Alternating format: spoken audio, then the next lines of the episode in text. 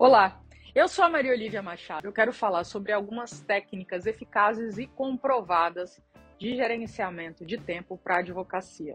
A gestão do tempo é descrita como uso eficaz e eficiente desse recurso. Essas habilidades de gerenciamento acabam sendo chave para você se manter organizado e descobrir como dividir o seu tempo entre tarefas específicas. Você pode até trabalhar mais de forma mais inteligente se você estiver satisfeito como você usa o seu tempo. E como resultado, você acaba fazendo mais em menos tempo. Isso é essencial, gente, tanto no local de trabalho quanto na vida cotidiana. É por isso que eu quero falar sobre essas técnicas eficazes de gerenciamento de tempo comprovadas para a advocacia. Em primeiro lugar, a questão da tomada de decisão. Várias formas de decisão podem te ajudar a reduzir o estresse e a ansiedade, além de limitar esse tempo pensando demais, acabando com a sua produtividade. Tomar boas decisões é crucial para tirar o maior proveito do seu tempo. E se você tomou uma decisão sobre o tópico, o ideal é que você mova, vá em frente, sem ficar removendo isso. Nem sempre a nossa decisão é correta, todo mundo passa por isso, mas como você gerencia, obviamente, esse conhecimento que obtém daquilo que não tiver correto, é o que é o diferencial para você aprender e evoluir. Quando se trata do gerenciamento de tempo, você deve determinar quanto tempo você vai descansar, onde você vai concentrar a sua energia, em cima de uma atividade, por quanto tempo, essas questões devem ser tomadas no seu dia a dia. Pode ser que tenham mais dias que tenham dias que isso precise ser mudado, mas claro, a ideia é seguir aí em regra um cronograma que faça sentido de acordo com o seu trabalho. Isso é bastante importante para lidar com esse recurso. Dois, estabelecer prioridade. Gerenciar o seu tempo implica colocar o esforço devido nas suas demandas. Se você gastar tempo de qualidade em atividades que não são essenciais, você vai ter menos tempo disponível para atender aquelas que realmente precisam disso. Esse é um grande passo para a modificação do seu estilo de vida. Um dia se foi, um dia que vai embora, vai embora para sempre. E é importante que você entenda como você vai direcionar suas ações ao longo de um período para garantir que as tarefas mais importantes sejam concluídas primeiro. Então determina aí quais atribuições e atividades do seu dia a dia têm um nível mais alto de prioridade. 3. Desenvolver um plano. O planejamento é essencial para aproveitar ao máximo o seu tempo. Para maximizar esse uso, uma pessoa deve planejar o seu dia com antecedência. As técnicas de gerenciamento de tempo mais eficazes e comprovadas envolvem sim desenvolver aí esse planejamento. A organização te ajuda a compreender o que, que você pode fazer agora e o que, que você vai fazer mais tarde. Um bom planejamento é a chave para que você tenha aí um dia bem sucedido. É difícil gerenciar o seu dia ou a semana se você não tiver uma ideia clara das tarefas que precisam ser concluídas. Desenvolva então essas habilidades de organização reais, porque é o primeiro passo para você gerenciar de forma mais eficaz o seu tempo. Use um calendário, uma agenda, como o próprio Google que tem, né, que te dá essa ferramenta. É um excelente começo para você se organizar melhor.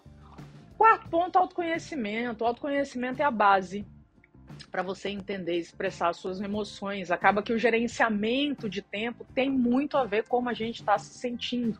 Então, essa questão de definição de metas, a consistência, a disciplina, esse gerenciamento das emoções impactam nessa administração do tempo.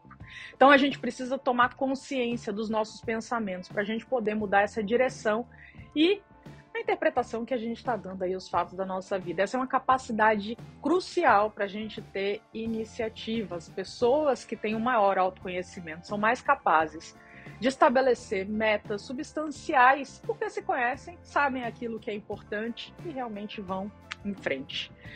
Faça o quinto ponto é você fazer uma lista de tarefa, uma lista de tarefa que é uma aí uma coleção das suas responsabilidades né? Então, você organizar o seu dia, colocar ali uma ordem das tarefas que precisa concluir, isso te dá a capacidade de se agendar, planejando a sua agenda. Então, você permite que você saiba o tempo que você coloca em cada tarefa para ela ser concluída. Isso vai te ajudar para você também consultar conforme você vai aí evoluindo.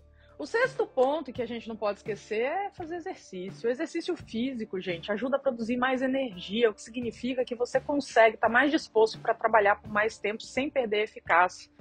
A gente coloca mais energia no nosso cérebro, isso traz uma mudança, permitindo que a gente consiga se concentrar mais, estar mais focado, diminuir o estresse, diminuir a pressão, pelos hormônios que a gente acaba jogando aí dentro da gente. Então, estabelece esse hábito também na sua vida.